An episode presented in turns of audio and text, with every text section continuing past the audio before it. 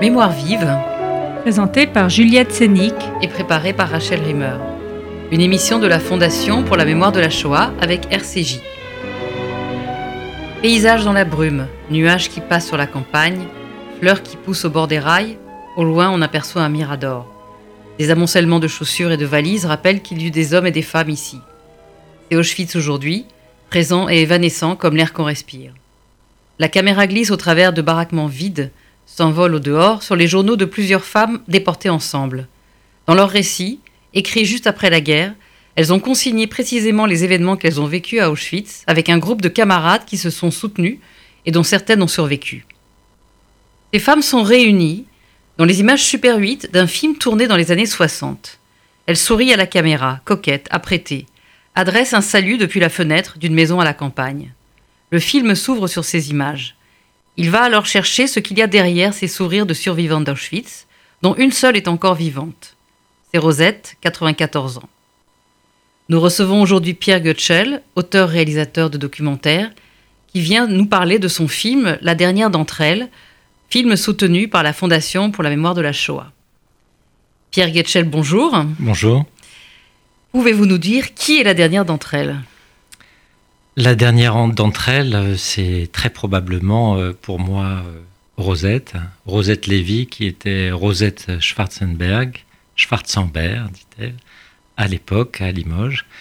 Rosette Lévy, elle a 94 ans aujourd'hui, et c'est la dernière survivante de ce groupe de femmes qui se sont connues dans l'expérience concentrationnaire. Euh, ce petit groupe de femmes sur lesquelles j'ai travaillé, parmi lesquelles il y avait aussi ma grand-mère, Fernande Getschel. Alors, comment est né le film? Euh, Il est né, est-ce qu'il est né de la rencontre euh, avec Rosette, puisqu'elle lui a donné son titre? Racontez-nous la jeunesse du film, en fait. La jeunesse du film est une longue histoire. Euh, la- Il y a ce manuscrit de votre grand-mère déjà, Fernande? Il y avait le manuscrit de, de ma grand-mère, euh, qui effectivement était la chose connue de ma famille, qui était un manuscrit qu'elle avait écrit euh, quelques semaines après son retour de déportation de Birkenau, et que nous n'avons connu que 40 ans après, euh, dans le milieu des années 80, quand ce texte est sorti des tiroirs. Euh, Comment plus est-il de sorti 10 des ans- tiroirs Plus de dix ans après la mort de ma grand-mère. Qui l'a sorti des tiroirs Et c'est la génération de mes parents, c'est mon père, c'est mes tantes qui ont exhumé ce texte euh, qu'ils ne connaissaient pas, ou en tout cas que peut-être une de mes tantes avait lu un peu en cachette, dont elle connaissait l'existence, mais ce texte n'avait pas circulé dans la famille. Euh, dans le milieu des années 80, euh, décision a été prise de, de retranscrire ce texte, ce manuscrit qui, qui doit faire quelques 50, un peu plus de 50 ou 60 pages, et qui, euh, qui a été euh, diffusé dans le strict cercle familial. Il n'a jamais été édité, et euh, il n'a jamais été édité d'abord parce que c'était un texte destiné aux enfants de Fernande, comme elle le dit au début, pour savoir comment leur père est mort et comment leur mère avait survécu. Euh, c'est un texte inachevé. Mm. C'est un texte inachevé et qui, euh, dans lequel il y avait une espèce d'invitation, au fond, à euh, poursuivre le récit, puisque le récit, tous les témoignages sont pleins de trous, mais celui-là en particulier, celui-là était s'arrêtait net au milieu d'une phrase, et une phrase pas anodine, puisque la phrase s'arrêtait sur ce mot de Suzanne, sur ce prénom de Suzanne. Suzanne, c'est Suzanne Birnbaum, qui est une des très rares à avoir écrit et publié un récit de déportation immédiatement euh, après son retour des 45. Et récit dont vous vous êtes euh, emparé aussi pour le film, qui est un film polyphonique, où euh, donc les récits des anciennes déportées sont dits par des comédiennes, euh, des comédiennes de, de haut vol, telles Nathalie Richard. Et Dominique Blanc et Dominique Blanc, euh, et même une troisième. et Bernadette Le Sachet. Voilà, et Bernadette Le Sachet. Euh, donc, vous, vous tissez un récit euh, polyphonique. Au fond, qu'est-ce que, qu'est-ce que vous cherchiez à raconter? Qu'est-ce que vous cherchiez à dire encore sur Auschwitz aujourd'hui? D'abord, euh, je voulais euh, rendre, exhumer ses premières sources, revenir à ses premières sources, qui sont aujourd'hui largement oubliés. Le texte de Louise Alcan, le texte de Suzanne Birnbaum sont des textes très importants parce qu'ils font partie des très rares, et il faut le rappeler, des très très rares premiers récits publiés dès 45 ou 46. Euh, qui ont été publiés à l'époque à quelques centaines d'exemplaires et, très peu lus en vérité, euh, et qui sont tombés très rapidement dans l'oubli. Donc il s'agissait d'abord de rendre parole et de, de remettre en lumière ces, ces textes. Oui, ce que, pardon, je vous coupe, mais ce que je trouve intéressant, enfin, vous le disiez dans votre dossier de présentation, c'est qu'on dit euh, les rescapés n'ont pas voulu parler. Or, c'est complètement faux, en fait. il y en a qui ont écrit, on se rend compte qu'il y en a qui ont écrit immédiatement après. après. On sait très bien que, les, que dans les premières années, disons jusque à peine les années 50, il y a eu une prise de parole publique des déportés qui euh, ensuite s'est très vite refermée parce qu'il y avait ce sentiment, cette sensation vraisemblablement de ne pas être entendu. C'est une chose qui a été tout à fait euh, analysée, mais qu'il faut rappeler. C'est-à-dire qu'il faut enfoncer cette contre-vérité de dire qu'elles se sont murées dans le silence. C'est tout à fait, tout à fait faux. En tout cas, ce groupe de femmes euh, avaient écrit, certaines d'entre elles. Il se trouve que c'était des femmes assez âgées. Euh, âgées au sens, c'était des quarantenaires. Au moment du camp, oui, c'est ça. C'est-à-dire qu'il y avait Rosette qui avait 20 ans. Voilà. Et votre grand-mère Fernande qui, qui en avait une quarantaine. Une quarantaine et qui, euh, et qui l'a maternée, en fait. voilà. Et, Rosette dit souvent que pour elle, Suzanne, Suzanne Birnbaum et ma grand-mère, Fernande, c'était les mamans, c'était les, mm. les, vieilles c'était déjà un âge très avancé pour euh, rester dans le camp. Euh, une, autre, une autre de mes motivations, c'était de pouvoir euh, retisser ensemble ces récits qui en fait ont plusieurs traits communs. ces récits ils ont un trait qui me paraît fondamental, c'est qu'ils parlent plus des autres que d'eux-mêmes on ne parle pas tellement de soi, on parle de ses amis. Mmh. De, Et d'ailleurs, c'est un film sur l'amitié aussi. Et absolument. Et au fond, ça c'est très important. Je pense qu'au fond, le, le, le, vrai sujet du film derrière cette expérience concentrationnaire, c'est un témoignage sur les liens très particuliers qui se sont forgés, les liens d'amitié, et encore le mot est encore faible, mhm. euh, qui se sont tissés dans ces conditions-là, qui se sont tissés au-delà euh, des, euh, des origines culturelles euh, socio-économiques. Euh, c'était des femmes qui n'avaient pas grand-chose à ah voir, qui ne se seraient jamais connues avant et qui, euh, qui ont tissé des liens absolument indéfectibles. Oui, ce qui se voit sur les images, mais il y a quand même un mystère, c'est-à-dire que ces images des années 60 où elles se retrouvent sont extrêmement gaies, comme si... Bah, on ne sait pas si c'est l'amitié qui est plus forte que tout ou si c'est une façon d'effacer le, le passé. Je pense qu'elle joue, euh, ce qui est très impressionnant dans ces petites images Super 8 que j'ai eu la chance de retrouver, c'est qu'elle joue finalement la comédie de la vie. Mhm. Euh, elles se mettent en scène pour la caméra et c'est ça qui, fait la valeur de ces petites archives. Euh, c'est qu'elles elles se mettent en scène pour, pour l'œil de la caméra. Et elles sont effectivement un peu comme, on pourrait faire une analogie sans doute avec l'esprit qu'on peut retrouver dans des, dans des, chez des soldats d'une même troupe mm. qui se retrouvent après et c'est toujours euh, ce qui vient en avant comme ça, c'est la joie, c'est euh, il faut se réjouir et, qui sont un, contrepoint, un contre-champ absolu de ce qui est raconté dans les récits. Oui, alors il y a aussi le fait qu'elles sont très coquettes, ce sont des femmes. Est-ce qu'il y a une spécificité euh, de l'expérience des femmes à Auschwitz? Est-ce que, est que cette amitié, c'est spécifique au groupe de femmes? Enfin, est-ce que ça vous... Moi, je, pense qu'il y a quelque chose de très particulier, de très commun, de très, de très singulier à ces amitiés féminines. Euh, qui, que je n'ai pas retrouvé dans ce que j'ai pu lire. Évidemment qu'il y a eu des amitiés très fortes aussi entre les, les déportés survivants chez les hommes. Euh, chez les femmes, je pense que ça a été encore plus fort. Euh, est-ce que je saurais l'analyser? J'en suis pas sûr. En tout cas, ce qui est certain, c'est que ces liens ont été extrêmement puissants et qu'ils ont duré euh, euh, jusqu'à la, jusqu'à la fin de, de, chacune. Et Rosette, lorsque je l'ai rencontrée, dans des circonstances très particulières, euh, elle m'a clairement dit que c'était des, des, amis de, de toujours. Mm. Donc c'était des, des, personnes qui, leur qui lui étaient extrêmement proches. Et le, je pense que le film, au fond, il essaye de trouver sur autour de l'expérience concentrationnaire une nouvelle approche c'est-à-dire une nouvelle focale. un changement d'échelle. Hein. on est clairement dans un, ce qu'on pourrait appeler aujourd'hui le mouvement de la micro-histoire, même si ce n'est pas un film historien, c'est quand même dans une approche de micro-histoire où on, regarde à la loupe un groupe en réexhumant et en réexaminant avec de nouvelles lunettes les, des sources euh, tout à fait premières. Oui, bah justement, parce que euh, moi je me demandais quelles sources vous aviez exhumées pour ce film. Il y a un procédé justement euh, bah de, d'images en surplomb, enfin c'est de la micro-histoire, mais il y a les photographies aériennes des camps qui permettent en fait de reconstituer le mouvement des colonnes euh, les déplacements en fait des, colonnes de prisonnières. On voit même la fumée qui s'échappe des cheminées, enfin en faisant de l'image par image. Donc ça c'est très intéressant ce procédé-là. Je l'avais jamais vu avant. Euh, je ne sais pas si ce sont des photos qu'on n'avait jamais vues avant.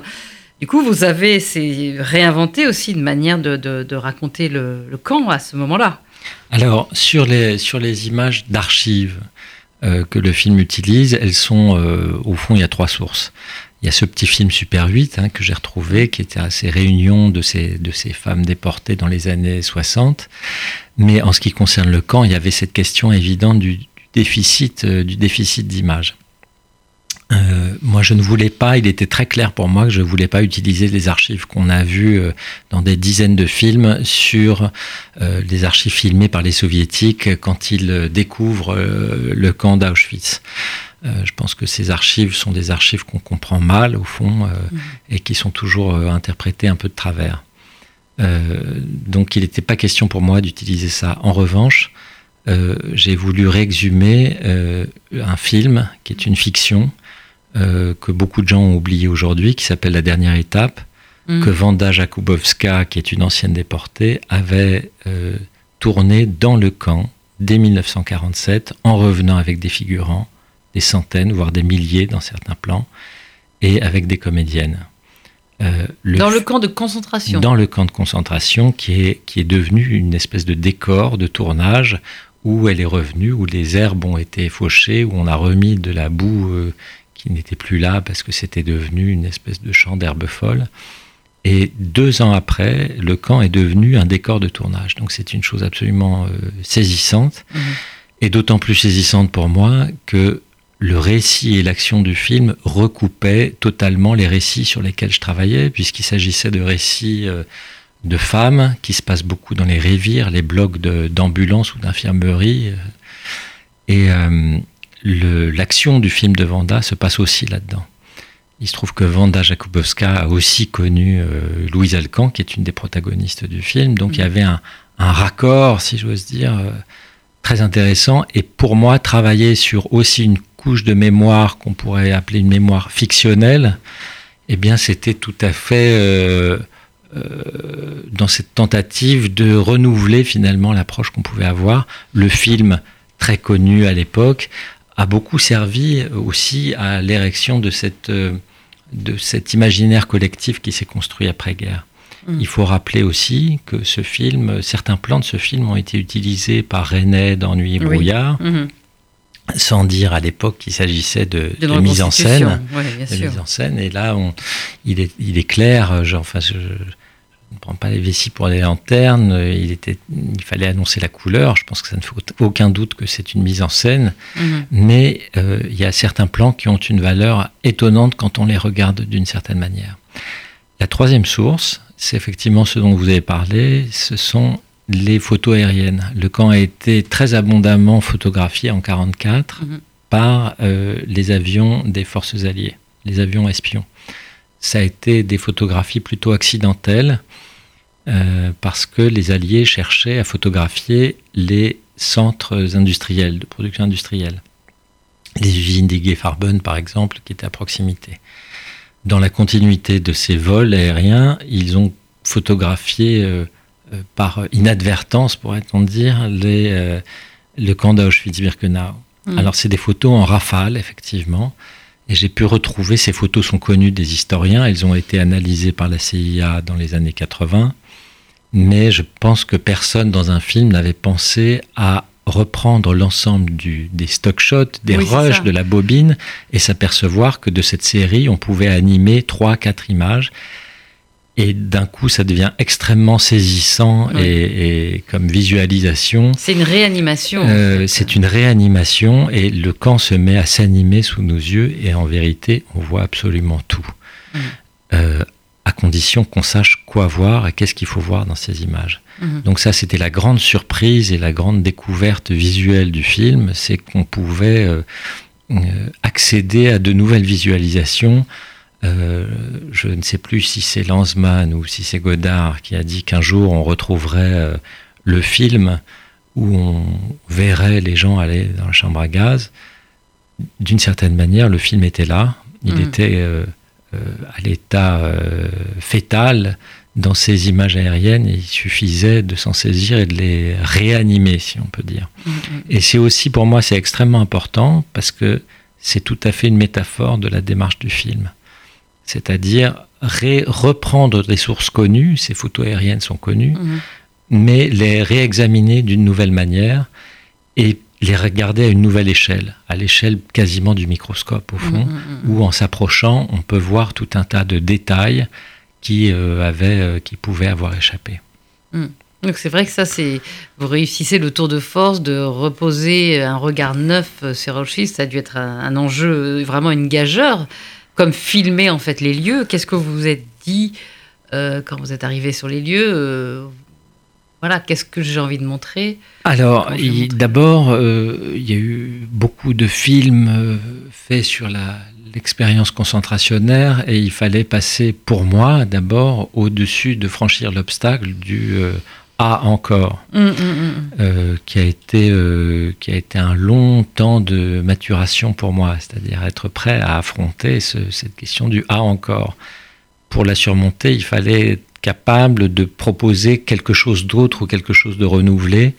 Il, était, euh, il y avait des choses dont je voulais m'écarter absolument. Même si c'est un film sur les premiers récits, c'est pas un film de témoignage. Je voulais éviter le côté témoignage frontale comme ça d'une expérience euh, euh, qui est devenue une espèce d'esthétique depuis que mm. Spielberg a lancé cette euh, campagne de témoignage. Donc il, fallait éviter cette, ces, espèces de choses qui sont devenues des canons esthétiques du témoignage. Et de la même manière, Auschwitz est devenu, il, y a des, il y a des plans métonymiques d'Auschwitz qui sont toujours les mêmes, mm. qu'on voit dans tous les films et qui, que je voulais absolument éviter de faire. la, la, grille d'entrée d'Auschwitz I, euh, le portique de Birkenau, euh, la, rampe sont trois plans qui figurent dans tous les films euh, sur Auschwitz, ils ne figurent pas dans le mien. Mm. C'était des plans qui m'étaient quasiment interdits parce que ces plans ont tellement été vus qu'on ne les voit plus. Mm, mm, Donc il fallait essayer de trouver une nouvelle manière. La nouvelle manière, c'était de confronter les récits qui étaient extrêmement précis au lieu. Mm. Les récits étaient tellement précis que je pouvais euh, retrouver euh, les blocs ou les, localisations très précises dans le camp des, récits de ces femmes. Mm. Donc c'était c'était un peu ça l'enjeu visuel, c'était de les faire résonner au plus près des, récits. On a tourné à plusieurs saisons et alors évidemment l'hiver là-bas les, aubes d'hiver sont extrêmement parlantes parce que le camp est, vide. Euh, et, au fond, le camp est une espèce d'écran où, euh, où, on peut projeter euh, ce qu'on sait. Finalement, mm. c'est un endroit où on vient avec ce qu'on sait ou avec ce qu'on ne sait pas. Mais en tout cas, il faut venir nourrir quelque chose pour pouvoir y projeter quelque chose. Oui, justement, j'allais, j'allais poser la question. C'est-à-dire que le film est aussi. Alors, il y a aussi euh, dans le film euh, la mise en scène de votre rapport avec Rosette, c'est-à-dire que vous voulez la confronter à son corps défendant, à, ses récits qu'elle n'a pas envie de relire, qu'elle n'a pas envie d'entendre. Alors, on se dit, oh là là, mais quand même, il est un peu dur avec elle. Euh, pourquoi Enfin, voilà, pourquoi vous avez eu envie de la bah ça, ça, ça, revient un peu à, l'interrogation sur qu'est-ce que c'est l'élément déclencheur du film, non seulement dans sa dramaturgie, mais aussi dans la volonté de le faire.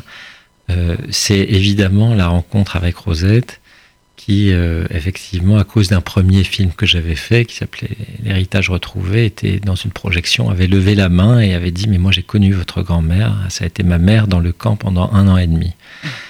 Donc ça a été une espèce de choc et de miracle pour moi. Et d'un coup, il est devenu euh, absolument irrésistible de pouvoir m'emparer de ce texte brûlant de ma grand-mère dont je ne savais pas trop que faire finalement pendant, pendant des années.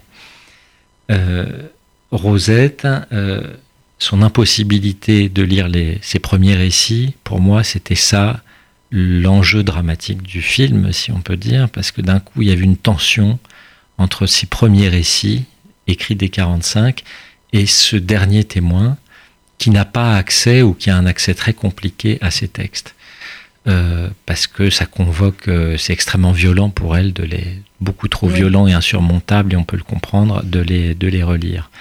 Donc cette tension et cette impossibilité, pour moi, ça c'était un enjeu de cinéma aussi, et un enjeu dramaturgique pour raconter euh, où est-ce que nous en sommes aujourd'hui de ce qu'il nous reste d'Auschwitz, puisque finalement le film y répond, il s'interroge aussi là-dessus, sur qu'est-ce qu'il nous reste d'Auschwitz dans ce moment si particulier de la disparition, des, derniers, témoins.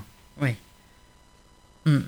Mais d'ailleurs, cette Rosette, c'est aussi un personnage étonnant, c'est-à-dire qu'elle a 94 ans, elle est en pleine forme, euh, et d'ailleurs, enfin, je voudrais pas spoiler, comme on dit dans le langage français. Enfin, le, mais elle, elle, se sent encore très jeune, en fait. Enfin, euh, c'est-à-dire qu'elle n'a pas envie de, de, se de, de, se replonger dans ces, dans ces souvenirs-là, mais on sent que c'est parce qu'elle a une force vitale euh, à vivre le présent. Euh, c'est quelqu'un qui est absolument inscrit dans le présent, et c'est pour ça que c'est le personnage central du film, c'est qu'elle nous raccroche euh, elle, fait, elle nous offre un accès possible finalement mm. à, ces textes qui n'auraient pas la, même dimension, je pense, la même résonance si Rosette n'était pas là, dans, dans la résonance, dans l'écho qu'elle propose, qu'elle offre à ces textes y compris si c'est un écho impossible. Mm. Alors après, il y a aussi le fait, pardon, qu'elle euh, elle intervient quand même dans les écoles, c'est-à-dire qu'elle euh, elle dit ne pas vouloir se replonger dans ce passé, mais il y a quand même un moment assez émouvant où elle, euh, elle vient témoigner devant des lycéens ou des collégiens. Et puis à l'évocation de son frère, tout d'un coup, elle flanche. Euh, donc il y a une ambivalence aussi. Enfin, ou alors est-ce que euh, tout d'un coup, il y a eu un déclic chez elle et elle s'est décidée à témoigner? Elle, Rosette est devenue un témoin tardif. ça, ne fait que quelques années qu'elle témoigne dans les écoles ou, au mémorial elle est restée pendant des décennies très loin euh, de la sphère de la parole publique des déportés. Euh, et c'est ça qui en fait sa singularité aussi, c'est qu'elle n'a pas, euh, elle n'a pas construit un, discours ou un témoignage qui s'est qui s'est fabriqué ou qui s'est renforcé au fur et à mesure des années. Elle est restée avec des images très brutes et, et qui, sont très singulières.